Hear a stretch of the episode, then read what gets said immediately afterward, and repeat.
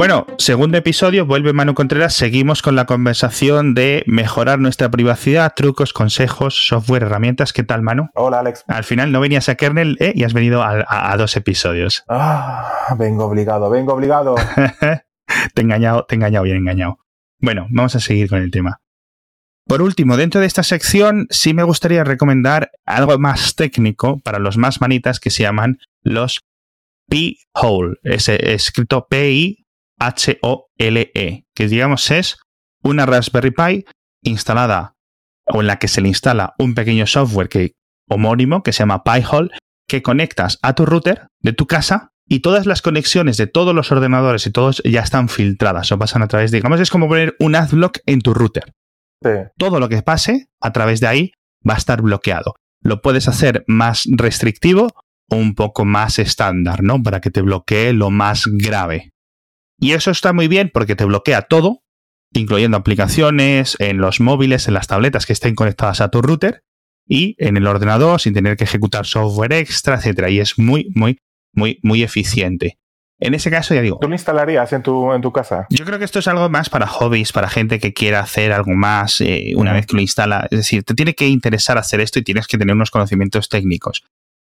Pero no creo que tarde mucho en que empiecen a hablar opciones eh, de pinchar y de, y, de a jugar, ¿no? Plug and play. Sí, incluso es una idea para operadoras para mejorar tu privacidad. A ver, es que es, un jaleo. O sea, tú imagínate que Movistar introduce en sus routers un bloqueador de publicidad. Buah, o sea, es que, o sea, yo ojalá lo haga. Eh, Movistar, Vodafone, Orange, Verizon, Docomo, Deutsche, quien sea. Básicamente porque vivo de relatar estos dramas y estos eh, acontecimientos. Entonces todo esto es como, en plan, si eres reportero de guerra y hay guerra. a ver, mejor dicho, como si eres reportero de fútbol y hay un mundial. es decir, a mí me gusta, a mí me gusta cuando hay jarana. Instala un blog ahí en tu conexión. Pero imagínate que se los come. Y por otra parte, muchas de las operadoras tienen intereses cruzados con eh, los, digamos, los grandes servicios no de publicidad, sino los grandes medios de entretenimiento. Los y el entretenimiento se alimenta de publicidad en su mayor parte. Entonces, estarían disparando en su propio pie. Pero un operador así un poco más rebelde, yo creo que puede haber que alguien que lo haga. Pero yo creo que sí, que va a venir un poco en plan de, te compras este cacharrín, cuesta 150 euros, ¿no? Eh, y, lo conectas a tu router y ya está. Yo creo que eso empezará a ver más y más y más. Bueno, Disney Disney tiene su propio cacharro, es el Circle, Circle, escrito así, que eh, digamos está pensado para proteger a tu familia, para restringirle las horas que puedes navegar, lo que pueden hacer, etcétera, porque eh, digamos instala en tu propio router. Y dice, bueno, pues a Snapchat solo puedes estar hasta las 8 de la tarde, ¿no? Eh, luego no puedes jugar, bloquea las conexiones a los dominios de los videojuegos y todo este tipo de cosas. Sí, pero esto es más bien un control parental como los que tienen ya eh, los, móviles, ¿no? los... Exacto, pero es la misma tecnología. Sí, sí, sí, sí. Entonces es cuestión de un tiempo, yo creo que ocurra algo, ¿no? Y si no, pues oye, a lo mejor le hemos dado nosotros la idea a alguien para que lo haga, ¿no? Una especie de Pi-hole comercial listo para, para, para funcionar.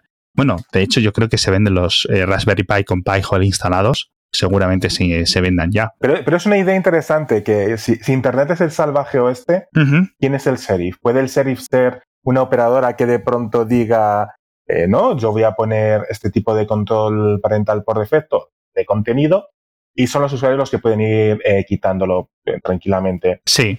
a ver, te generan graves problemas con, con empresas de Internet como es Google, Facebook, Amazon, etcétera, etcétera. Sí. Pero, pero yo creo que hay muchas familias que agradecerían ese tipo de filtros hoy en día. Claro, algo no muy estricto, algo que tú puedas, o que es decir, que no vaya a romper nada. Claro. Vale, como te decía, por ejemplo, si las webs del cine eh, a las que yo visito se, de comprar entradas se bloquean si utilizo un bloqueador de publicidad, no funcionan bien.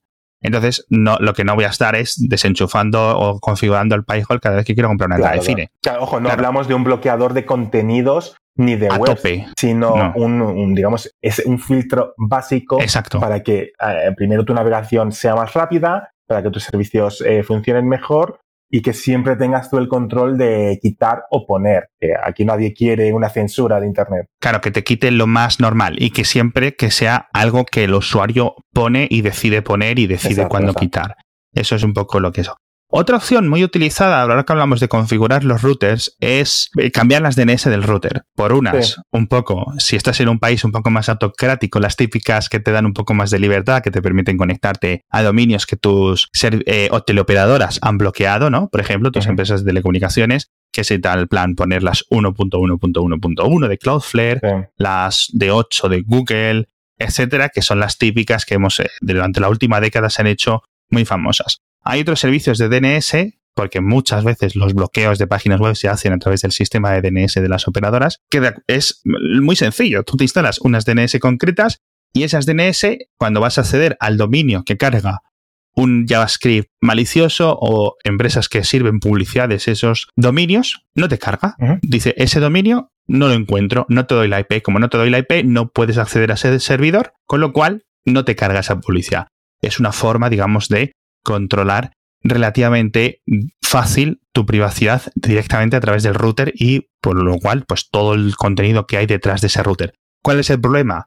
Pues que si estos servicios son gratuitos es porque tus datos están siendo revendidos al por mayor o al peso, como queráis decirlo. Es decir, yo no voy a poner aquí un montón de routers, un montón de no sé qué, balanceadores y no sé qué, eh, para ofrecer un sistema de DNS gratuitos, ¿vale? Si no me estoy llevando algo a cambio. Claro. Hay filantropía y hay ser tonto, ¿no? Entonces, eh, cuando Google ofrece estos servicios, si todas todos los dominios a los que visitas, Google sabe cuáles estás visitando, pues mejor que mejor, ¿no? Claro. Vaya, claro. Parece como si las grandes empresas de Internet tuviesen interés en saber qué haces en Internet, ¿no? No sé, no sé por qué me da a mí esta idea. Claro. Es como, ¿por qué Google Analytics es gratuito? ¿Ah? ¿Ah? Es que es increíble, tío. Yo creo que 9 de cada 10 páginas tiene el Google el código de Analytics. Entonces tú te piensas que estás a salvo de Google simplemente por decir, pues no tengo cuenta de Google y, y, claro, si no bloqueas JavaScript o no bloqueas con Ghostery, estás vendidísimo. Porque sigue creando tu perfil. de Internet hoy en día. Estamos vendidos y Internet es una herramienta masiva de espionaje y está en nuestras manos. Poner, bueno, no fin ni pararlo, sí poner un profiláctico para que todo sea más sano. Sí, yo creo que esa es la, esa es la, esa. Quiero decir, si vas a no sé qué país que está un poco complicado, ponte tus vacunitas antes, ¿no? Esto es como yo eh, iría a internet. Cambiamos de tema porque tenemos que hablar de seguir con la privacidad, pero un tema algo más escabroso, que es el tema de los altavoces inteligentes. ¿Tú cuáles tienes en casa? ¿Cuáles utilizas? ¿Cuáles recomiendas? ¿Cuáles no? ¿Cuál es la situación? Vamos a hablar de forma un poco primero general. Mira, eh, yo soy un gran fan de los altavoces sonos. Son unos altavoces eh, muy enfocados en la música, más que en los eh, asistentes virtuales. Pero hace poco en España abrieron la posibilidad de instalar Alexa. Y claro, como buen nerd, lo primero que hice fue apuntarme a la beta y probar Alexa en español en los sonos. También a esto le tenemos que agregar que en mi casa tengo pues lo típico, tengo sensores, tengo luces conectadas.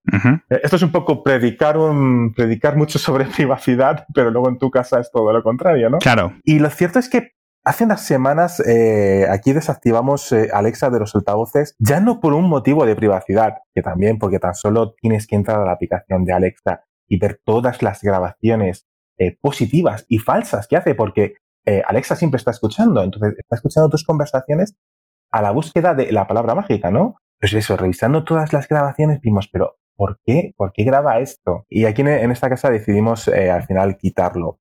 también he probado algún Google Home, ¿no? Y tal, y, pero la cuestión es que los asistentes virtuales te tienen que dar mucho mucha facilidad de uso y, mucha integración entre tus dispositivos como para que te merezca la pena.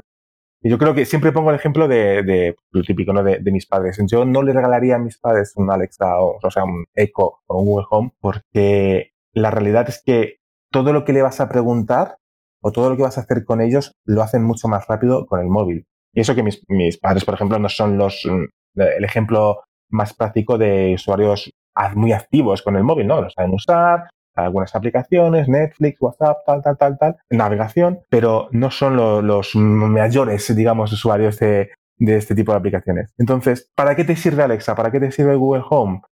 Pues para poner eh, un contador, para saber cuánto tiempo falta para no sé qué, para una cita, eh, la temperatura y si va a llover mañana. ¿Te merece la pena hacer tantos datos por eso? Ya, yo aquí entiendo, eh, entiendo lo que dices. Eh, yo en casa tengo las tres Marías. Tengo un HomePod, tengo el Google Home Mini desenchufado ahora mismo, un Google Home, no un Google Home Mini, un Google Home, y un Amazon Echo Show. Los tres de prensa. Sí. Pues, o sea, disclosure, ¿no? Disclaimer. no los he pagado, son eh, productos que estoy probando y para tenerlos analizados, etcétera. El que mejor suena, el que mejor los altavoces, etcétera, es el HomePod de lejos. ¿Vale? O sea, esto creo que no estoy descubriendo América a nadie. No, no, suena muy bien. Y tiene la mejor opción de privacidad, que es todo lo que puede hacer el dispositivo, lo hace dentro del dispositivo y Apple no se guarda las grabaciones en ningún momento. Entonces, si os importa realmente la privacidad, tenéis que tirar por este sistema de Apple. O sea, porque es, está tan a años luz a nivel de privacidad de los otros dos que es ridículo, ¿no? Siri no es tan potente, Siri no es tan inteligente, Siri no es mil cosas. Pero si vais a hacer lo que dice Mano, de poner contadores, poner la música, hacer cuatro o cinco cosas, decirle que ponga un podcast, decirle que ponga la radio, etcétera, un HomePod te va a resolver la papeleta. Ahora, son 300 euros. Es mucho, mucho, mucho dinero. Es mucho dinero para un altavoz. Seguramente, de nuevo, volviendo al tema de los manitas, si tenéis un iPhone por ahí tirado, hmm. ¿vale? Podéis utilizarlo conectado a un, altavoz eh, por un puerto de auriculares y os hacéis un HomePod, digamos, eh, vuestro, ¿no? una especie de HomePod del Mercadona, ¿vale? Eh, os lo hacéis vosotros con vuestras cosas, un, un, HomePod del rastro. Pero claro, no van a tener los micrófonos tan buenos ni un montón de calidad. Pero oye, es una opción, ya digo, mucho más privada. Tema Google. Lo veo útil, lo veo inteligente, me da un montón de respuestas, pero no lo uso apenas, ¿vale? De hecho, digo, ahora está desenchufado. El Amazon no lo uso, pero el de pantalla sí lo uso. El Echo Show tiene una pantalla de 10 pulgadas. Interesante. Y bueno, su altavoz es fantástico y la pantalla a mí me, me chifla. Es, una, es uno que tengo en la cocina. Llevo utilizándolo creo que un par de meses. ¿Para qué lo utilizo? Alexa, pon tal cadena de radio. Alexa, pon tal serie eh, algunas veces las pongo un poco de fondo. Alexa, ¿qué hora es? Esto es, por ejemplo, por las mañanas. Estoy con mochilas en la mano, un bocadillo, eh, recogiendo tazas, recogiendo no sé qué. Venga, venga, venga, niñas, que hay que ir al colegio. Alexa, ¿qué hora es? No tengo tiempo ni para buscar mi móvil o para sacarlo del bolsillo. Necesito saber qué hora es, ¿no? Esto es este tipo de cosas que tienes las manos ocupadas. Es fantástico. Por ejemplo, el gran, gran ejemplo del, Eco Show es lo típico de las recetas, porque tienes las manos ocupadas, estás cocinando, estás haciendo cosas y con la voz lo puedes ir controlando. ¿Que te has perdido algo? Oye, Alexa, rebobina 15 segundos. Y rebobina 15 segundos. Alexa, rebobina 20 segundos. Y rebobina 20 segundos. Estás escuchando un podcast o música o lo que sea, ¿no? Todas esas opciones eh, mejoran casi día a día, porque yo hay comandos que te juro que una semana los tiene, o una semana mejor dicho, no los tiene y luego ya los ha aprendido y no necesitas actualizar, simplemente es que eh, los comandos estén activos en el fondo. No utilizo skills, que son las aplicaciones, por decirlo así, de Alexa, que si te instalas no sé qué de un periódico, no sé qué, lo utilizo de una forma totalmente como sale de la caja, no me he puesto a configurar nada y está bien. Y eh, escucho algo más de podcast y sobre todo algo más de música y de radio desde que lo tengo. Pero de nuevo, consideraciones de privacidad máximas. O sea, todo, todo esto es la privacidad, tiene que encontrar un punto, digamos, de equilibrio entre la comodidad y eso. Mencionabas tú el caso de las bombillas inteligentes. Sí.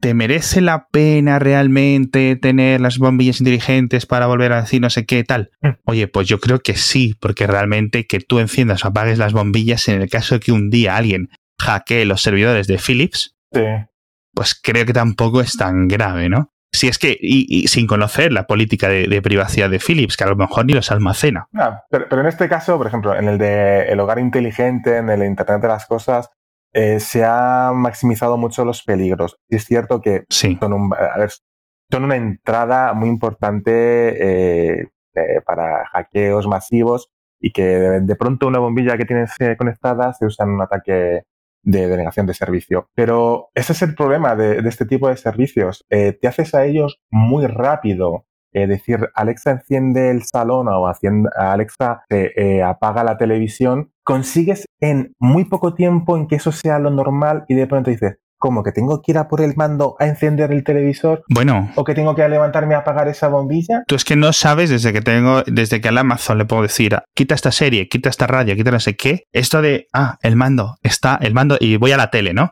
Y a la tele no le puedo decir, pon Netflix, pon no sé qué canal, baja el volumen con la voz. Ya es en plan lo que dices tú, el cuerpo o el cerebro se acostumbra a eso, a ese nivel. Y si el mando está al otro lado del sofá, literalmente, solo tienes que estirarte un poco. No tienes que, no está en otra habitación, no está en ningún lado. Ya dices, ostras el mando, tío. Ostras el mando. además que de pronto es un objeto como del siglo pasado. Bueno, es un objeto del siglo pasado. Efectivamente. como que es, es, retrotecnología. Sí. es eso que no, no, puedo controlarlo con la voz? Es precisamente todo. Cuando se inventó el mando a distancia, la gente que lo tenía no quería volver a levantarse hasta el televisor.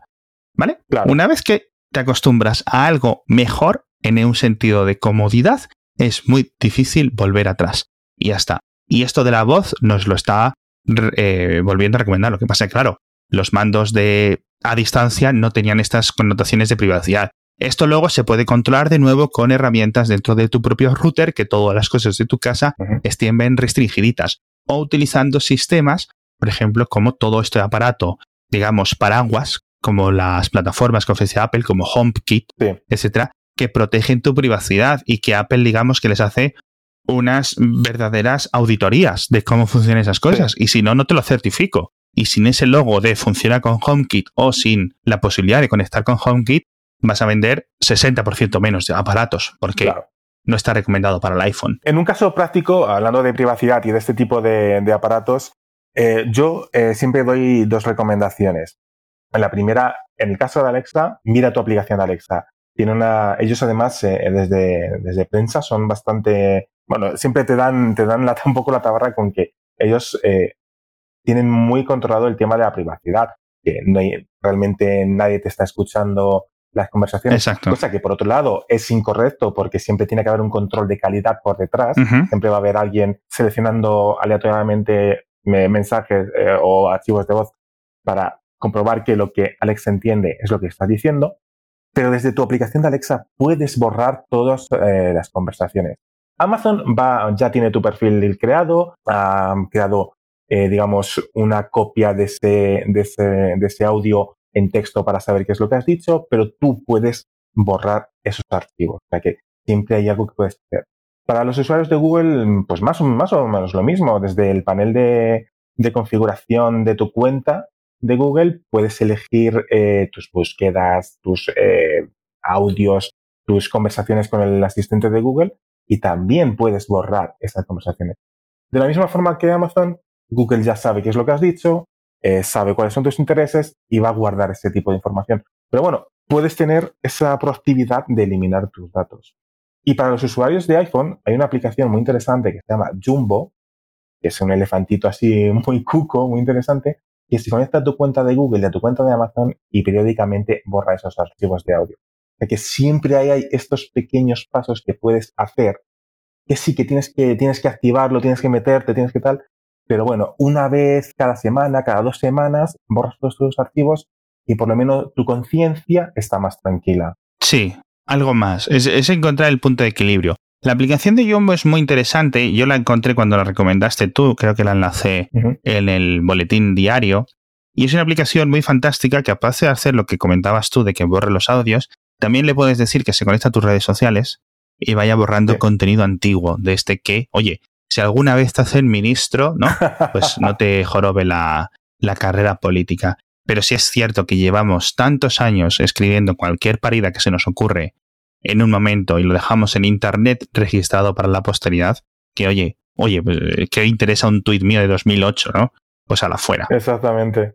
Ese es mi, además, ese es mi planteamiento con las redes sociales. Yo cada dos o tres semanas borro todo el contenido de, de mi Twitter y, y, mucha gente me lo pregunta. ¿Para qué? ¿Para qué borras eso? no es una cuestión de qué van a decir en el futuro de mí, sino es una cuestión de para qué quiere Twitter tener estos mensajes que no tienen, y no, no a la semana, sino a las dos horas interés alguno en ningún sitio. Sí. Es una información que está ahí, que no sirve para nada. Sí. Con esta aplicación, sí. puedes borrar todos esos tweets. Y yo creo, mira, hay, sobre este tema, para la gente que usamos mucho Twitter, etcétera, hay, han creado un nuevo script de Python, ahora mismo no recuerdo el nombre, pero está en GitHub, es de código abierto, etcétera. Lo voy a buscar y lo voy a dejar enlazado en el código, que te permite configurar automáticamente el borrado de tweets, ¿vale? Lo instalas en tu ordenador, de nuevo, esto es un poco más para manitas, etcétera, pero no es complicado. Y te permite decidir qué tweets se eliminan y qué tweets no. Pues, por ejemplo, los retweets, los deshace. Claro. Los tweets tuyos propios, le puedes decir que esos los borre o que no. Les puedes decir que los borre si no tienen favoritos. Si tienen favoritos, pues por a lo mejor pusiste un chiste, una imagen, etcétera, graciosa, a lo mejor no quieres que eso se borre. Puedes elegir que se borren los que son respuestas a otros tweets. Puedes elegir que se borren los que no tienen imágenes o los que no tienen vídeos. Si tú puedes decidirlo un poco. De nuevo, siempre puedes hacerte una copia de seguridad de tu historial primero para tenerla en tu ordenador y luego ya borrar todo pues ahí puedes tener un poco más de elección.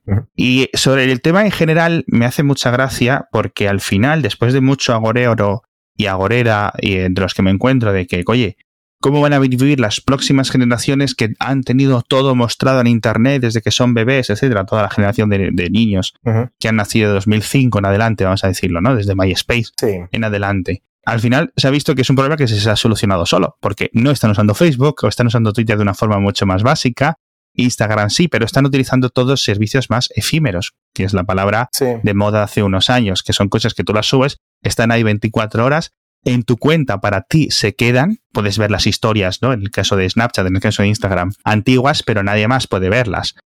Entramos en un sistema en el que si eres relativamente famoso, si eres eh, o si tus compañeros de clase son un poco más eh, gente mala, eh, van a grabar en vídeo todo lo que subas o van a hacer pantallazos, etcétera por si acaso luego lo borras o para cuando se borre, etcétera. Pero, por general, no va a estar todo, es decir, por defecto, no va a estar todo publicado en internet por el fin, hasta el fin de los tiempos. Se va a borrar. Siempre puede haber gente mala, pero es una cosa que no puedes evitar. Si subes algo a internet para que alguien lo vea, esa persona lo va a poder capturar la pantalla, capturarlo en vídeo, sacar una foto al monitor, sacar una foto al móvil, eh, se puede capturar y se puede luego distribuir, que este es el problema de lo típico, ¿no? Enviar fotos desnudas o enviar fotos de no sé qué a alguien. Nunca sabes dónde van a acabar. La única forma de, privacidad de proteger ese tipo de fotos es no enviándolas. Ya está. No se, le reconoce mucho, pero Snapchat tiene, tiene mucho mérito en, este tipo de...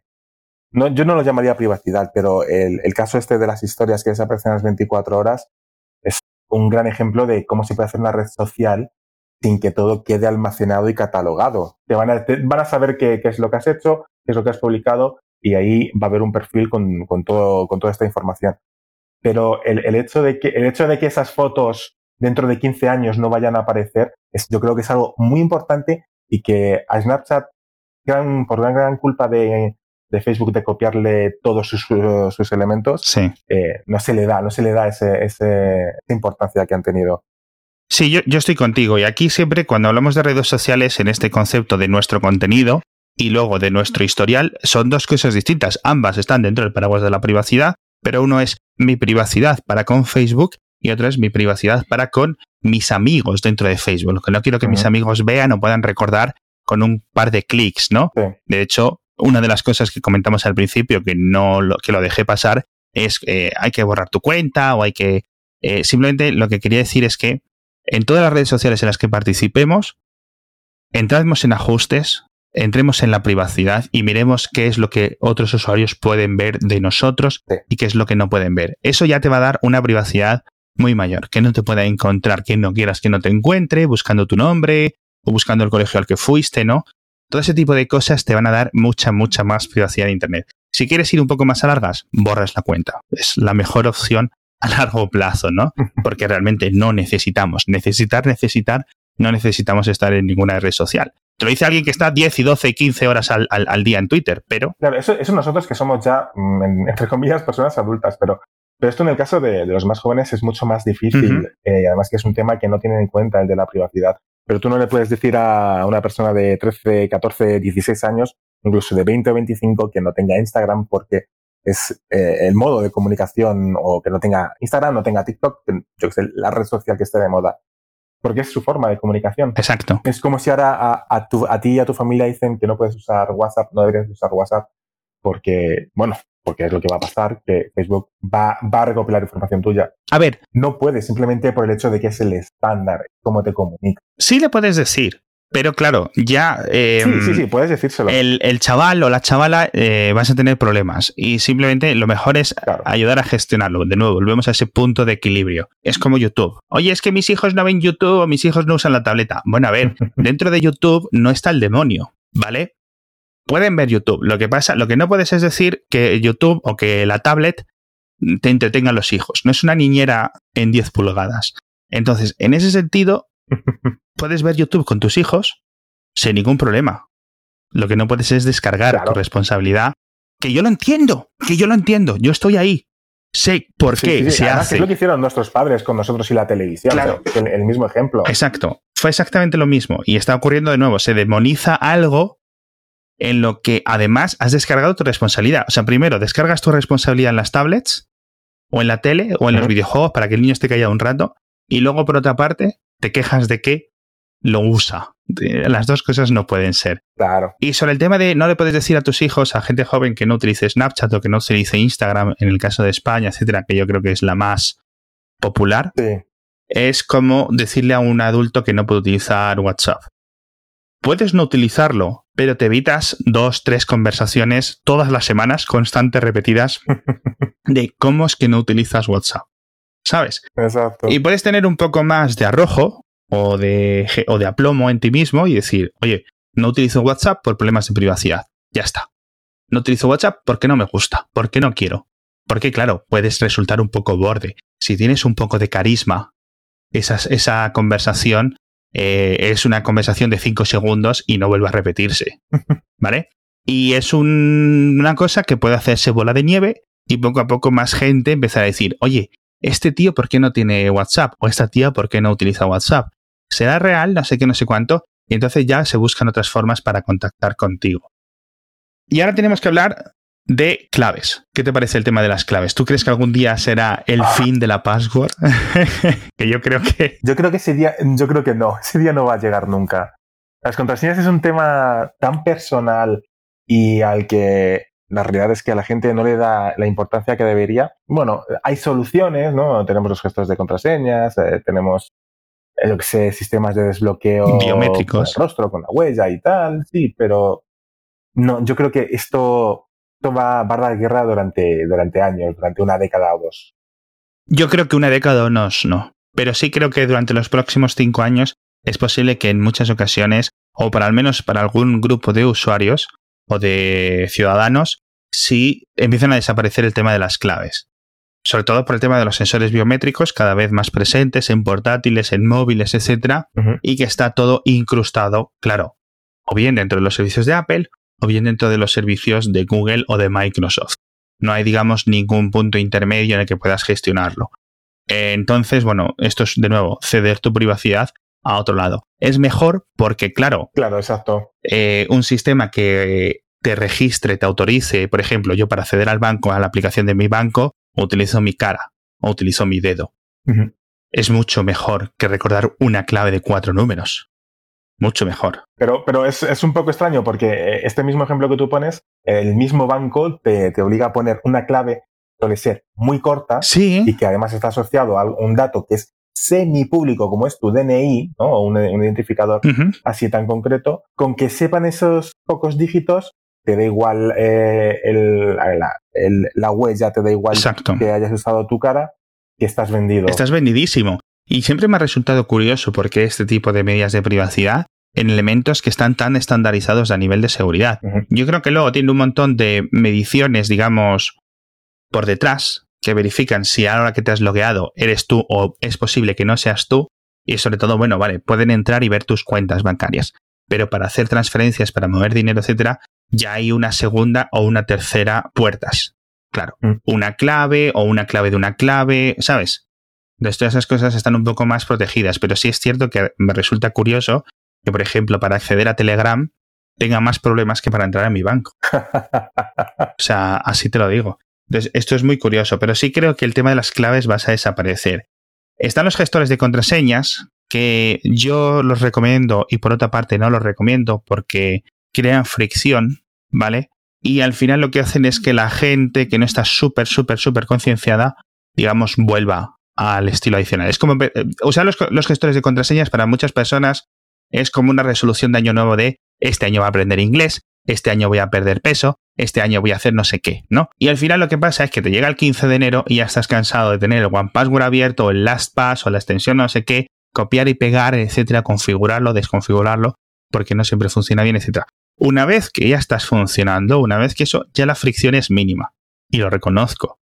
Y las ventajas de, digamos, de utilizarlo eh, son muy grandes. Pero sí es cierto que yo creo que lo mejor para el usuario medio es confiar en los sistemas de almacenamiento de contraseñas de Safari, que los gestiona Apple, los de Chrome, los de Brave, cuando funcionen bien, etcétera, los de Microsoft, etcétera. Porque te dan las ventajas de utilizar un gestor de contraseñas, están incrustados, no necesitas tanto trabajo, funcionan, nadie va a hackear los servidores de Apple ni los de Google pronto, o al menos así, así quiero pensarlo, porque todas estas cosas están eh, siempre bastante cifradas además, es decir, una vez que aunque se accedan, pues es un poco inútil tenerlo. Y yo creo que de nuevo vuelve a ese punto de equilibrio entre comodidad y privacidad. Para mí es el ideal, el de los gestores de contraseñas incrustados en los navegadores. Pero entiendo que también necesitamos los gestores de contraseñas para otro tipo de cosas. Para guardar la clave del Photoshop, para guardar las claves del banco, para guardar las claves de aplicaciones, las series, eh, los números de las tarjetas para un montón de cosas, ¿vale? Entonces... Sí, además que hoy en día que los gestores de contraseñas se han vuelto un poco como el cajón desastre, ¿no? Un, sitio donde vamos dejándolo todo y la cuestión es elegir uno bueno que te vaya avisando de, pues, contraseñas que hace un año que no cambias o contraseñas que se han filtrado eh, en Internet. Ese es, yo creo que es, como hablábamos antes, es, es un poco como un VPN, ¿no? Es un paso que tienes que dar, que sí, que es pesado, pero que va a hacer tu vida mucho más sencilla. Esto también eh, me lleva, ahora que dices lo de hace un tiempo que no has cambiado la contraseña, se crea un protocolo que es estándar que, digamos, te permite eh, tener una dirección de entrada a la página de cambiar la contraseña de cualquier plataforma online, que utilizan todas una misma URL que es dentro de las, del protocolo o del sistema .wellknown, es decir, pepito.com barra .wellknown, es decir, suficientemente conocido o bien conocido barra eh, cambiar, cambiar password. Esa URL en todos los servicios que lo implementen lleva a la URL donde ese usuario puede cambiar su contraseña. Con lo cual, por ejemplo, Safari lo tiene ya incrustado, lo tiene ya activado. Tú abres el gestor de contraseñas de Safari, pinchas en cambiar la contraseña en Facebook y ya te abre la página donde se cambia la contraseña en Facebook. No te la gestiona, porque eso sería genial, que automáticamente Safari te fuera refrescando tu clave de Facebook cada poco, te la gestiona eh, por detrás, te dice, oye, ¿quieres que te cambie la password de Facebook? Pues sí, y te la cambia, entra, lo hace automáticamente, te almacena la nueva clave y ya está. Eso sería genial. Y de momento, a lo mejor hay alguna automatización, pero también tienen sus problemas, sus consideraciones, ¿no? De que lo hagan por su cuenta. Pero oye, de momento es una forma de automatizar o semi-automatizar, mejor dicho, todo este tema de las eh, las contraseñas viejas, ¿no? O de no reutilizar contraseñas o de cambiarlas en masa. Y otro tema es siempre, siempre, siempre hay que estar dado de alta en ese tipo de servicios que te dicen si estás en una brecha de seguridad, de esas que se filtran 10 millones, 100 millones, ¿no? De usuarios. Claro. De... Como el famoso sí. Happy Aquí yo he descubierto que estoy en todas. Porque me llega la alerta. Claro, yo tengo ahí mis mails correos y mis mails puestos, mis correos, y me llega primero la alerta de que ha habido una nueva brecha y luego el mail de tu email está en la brecha de seguridad. Yo, vale, venga. me toca en todas, tío. Que si Dropbox, Tumblr, Yahoo, en todas estoy, tío. Sí, sí, sí. Basta con que lleves una década en Internet como para que tu contraseña esté por todos sitios. Que por eso yo cada vez soy muy, muy, muy, muy menos dado a registrarme. Si no me puedo registrar en un sitio, mejor. Si me puedo registrar con el típico sistema que te dice regístrate con tu cuenta de Google, lo utilizo. Antes utilizaba mucho el de Facebook porque era mucho más común. Ahora, como no tengo cuenta de Facebook, etcétera, pues no lo utilizo. Y de nuevo, consideraciones de privacidad. Eh, por otro lado, digo, bueno, pues me registro con el de Google y ya está. Y además es un clic. Por otra parte, le doy a Google más datos. Exacto, ahí está el problema. Vamos a ver este de Apple que van a poner ahora, que va a ser más interesante. Pero de, claro, si no utilizas un iPhone, si no utilizas un Mac, pues te quedas igual. Pero al, final el, problema está en que le estás dando a otra gran empresa eh, tu información para que gestione datos de una pequeña empresa. Y yo creo que este tipo de, sistemas de, acceso que te solucionan el, problema de guardar una contraseña nueva, no, te merece la pena larga porque, vale, eh, utilizas tu cuenta de Facebook, utilizas tu cuenta de Google, incluso utilizas tu cuenta de Apple, si cuando implementen esto en el nuevo, el nuevo iPhone, el nuevo sistema operativo del iPhone, pero basta con que sepan tu contraseña de Facebook, tu, contraseña de Google o tu contraseña de, iCloud para que no solamente accedan a ese sitio, sino para que te rompan toda tu vida digital. Exacto. Saben dónde te has registrado, pueden acceder a todos los servicios, o sea, pierdes todo. Por eso, hoy en día, eh, la única solución yo creo que más sana es usar un, gestor de contraseñas. Además, un gestor de contraseñas que te vaya avisando eh, pues de todas estas filtraciones, de las contraseñas antiguas. Sí y que a ver si entra en la cabeza, por Dios, a los ingenieros de sistemas, a las, a las personas que desarrollan estas plataformas, que deben de decir, no, no puedes usar un 2, 3, 4, 5, 6 como contraseña. No, no puedes usar eh, un DNI como tu contraseña, una fecha de nacimiento. No. Ya. Ponlo fácil, pero no lo pongas tan fácil. Es, es, ridículo que hoy en día estemos hablando de que las contraseñas más usadas sigan siendo un 2, 3, 4, 5, 6, o un 2, 3, 4, o la, la misma password como contraseña. y todos los años igual, todos los años igual. ¿Por qué? Porque grandes sitios como Facebook, como Google y, y, millones y millones de otros sitios más pequeños siguen permitiendo estas malas. Me parece curioso esto porque ahora que, eh, de nuevo, vuelve el tema siempre, puntos de equilibrio, puntos de equilibrio entre comodidad y privacidad. No sé si recuerdas que hace unos años se reveló que Facebook permitía loguear en tu cuenta si, por ejemplo, imagínate que tu clave es kernel con la K en mayúscula. Bueno, pues si escribías la K en mayúscula y el resto en minúsculas, obviamente es tu contraseña y entras. Pero si tu contraseña era K minúscula y el resto en mayúsculas, porque te habías dejado el bloqueo mayúsculas eh, pulsado, también te dejaba entrar. Y esto es una cosa que Facebook había programado de forma concreta y específica para que los viejetes estos de que se dejan el bloqueo ahí puesto de, de mayúsculas pudieran entrar a Facebook y, digamos, eh, que eso, estén más tiempo utilizando Facebook, no se creen otras cuentas, estén más tiempo y consigan más dinero y eh, menos soporte y todas esas cosas. Como muchos de los fallos de, oye, no me deja entrar, ¿por qué es? ¿Sabes? Pues era por el bloqueo de mayúsculas, pues decidieron hacer eso. No es un gran fallo de seguridad, pero es un fallo de seguridad, en cierto sentido. Muy mínimo, ridículamente minúsculo, atómico, pero está ahí, pero está ahí, ¿verdad? ¿Tú esto lo sabías? No sé por qué no me sorprende. No, no, no recordaba eso, pero no sé por qué no me sorprende viniendo de Facebook. Es, es increíble. También hay que entender que, que, la complejidad de llevar un sitio tan grande pues te hace llevar a, a, crear este tipo de sistemas. Pero, pero como tú dices, es una cosa muy pequeña, pero es un gran problema de seguridad. Y luego ya por último, pues puedes utilizar sistemas de camuflado de tu correo electrónico, los típicos de emails desechables, o un sistema de redirección de correos que sean un poco más inteligentes, que los hay de pago, ¿vale? Para no siempre dar tu Gmail, no siempre dar pepito.gmail.com y que una contraseña, si te la roban en un sitio, entonces pepito.gmail.com, eh, clave pepito, ¿no? Eh, en un sitio. Ese, esa clave se filtra. Bueno, pues yo voy a ir corriendo a Amazon a ver si pepito.gmail su clave también es pepito. ¿Sabes?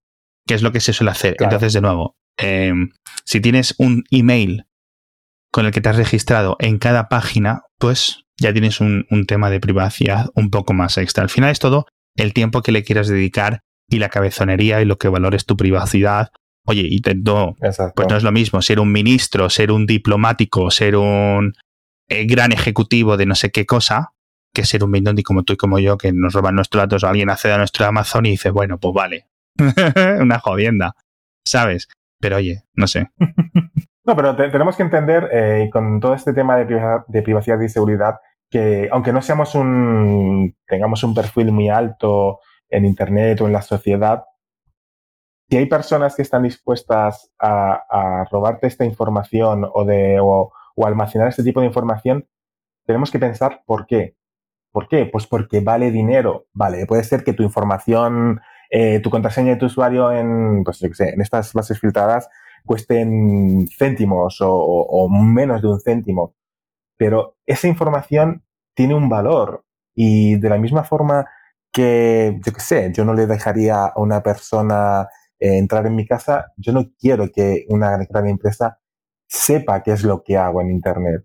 Y ahí todos estos pasos que hemos hablado es lo que nos lleva a esto, a poner eh, las máximas barreras que podamos y dentro de nuestras posibilidades para que la gente no nos espíe o por lo menos sepan menos de nosotros. Sí, yo creo que ese sería eh, el, el, gran resumen. Es decir, cuando entras en Internet es todo el mundo contra ti. Exacto y la única realmente protección es eh, un poco eh, la que tú te pongas, ¿no? La que tú estés dispuesto a ponerte. Las empresas pueden hacer algunas cosas por ti, pueden mejorar su software, puedes hacer un montón de cosas, pero realmente es estar un poco espabilado, estar un poco atento, mirar dónde pinchas, mirar dónde dejas de pinchar, usar sentido común. Exacto. Vas mucho más lejos con un sentido común que con un antivirus y un cortafuegos.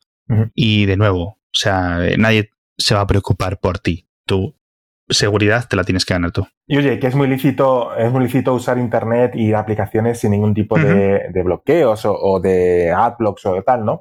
Tenemos que entender que cuanta más información estemos cediendo, estamos más vendidos. No solo ahora, sino también en un futuro.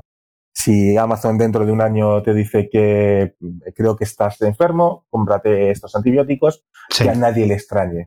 Si no has puesto ninguna barrera para que esto no pase, para que Amazon entienda que esto no está bien según tu, tu ética, ¿no? Porque al final es todo, todo lo que, lo que tú creas que, es ético o no, pues tenemos que poner todo, todo de nuestra parte para intentar bloquear que usen nuestros datos. Yo mi recomendación sería eh, lo que dices tú y luego eh, si podemos utilizar eh, software más independiente, si podemos usar Firefox mejor que Chrome, siempre. Si podemos usar Dropbox mejor que Google Drive, siempre si podemos utilizar Telegram en vez de WhatsApp, Signal o lo que sea, hmm. mejor, mejor, mejor. Dividir las cosas en diferentes cestas, porque si depende toda tu comunicación y toda tu vida social, depende de las tres plataformas de Facebook.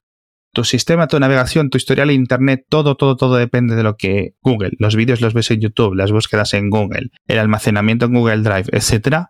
Estás perdido, ¿no? O, eh, incluso utilizas Gmail, Google Maps, etcétera. Siempre vas a depender eh, de estas grandes empresas. Entonces, lo suyo mejor, una gran defensa que no puede que puede que no cueste mucho es dividir las cosas. Y Alex, si no, siempre nos queda el último paso. Sí, no, no vamos, yo lo considero todos los días. Fuera de la tecnología. Bueno, eh, dos episodios al final, Manu, de privacidad. Yo creo que hemos pasado por casi todo. Seguramente ahora te empiezan a llegar amenazas de muerte de las grandes empresas, ¿no? de las grandes, de la Big Tech, para decir, oye, nos has revelado los secretos.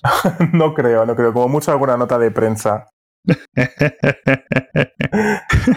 bueno, pues eso. Muchísimas gracias a todos por estar ahí, por escuchar Kernel, por recomendarlo a vuestros amigos. Ya sabéis que si dejáis una nota, una valoración en vuestro cliente de podcast, vamos a estar muy agradecidos, como estoy agradecido a Mano por volver a Kernel, por estar aquí y prestarnos su sabiduría durante un ratito. Muchas gracias, Mano Contreras. Encantado. Gracias, Alex. Y recordaos, que no lo dije en el episodio anterior, seguid a Manu en twitter.com arroba mcontreras que tienes más seguidores que yo. Esto es una cosa que, siempre lo comento. Nada, pero eso no significa nada. O sea, a mí no me siguen grandes, grandes personas de, importantes de Internet, no sirve de nada. bueno, bueno, bueno. El día que invita a Rosalía le diré a ver qué me cuenta. Muchas gracias y nos vemos en el próximo episodio de Kernel.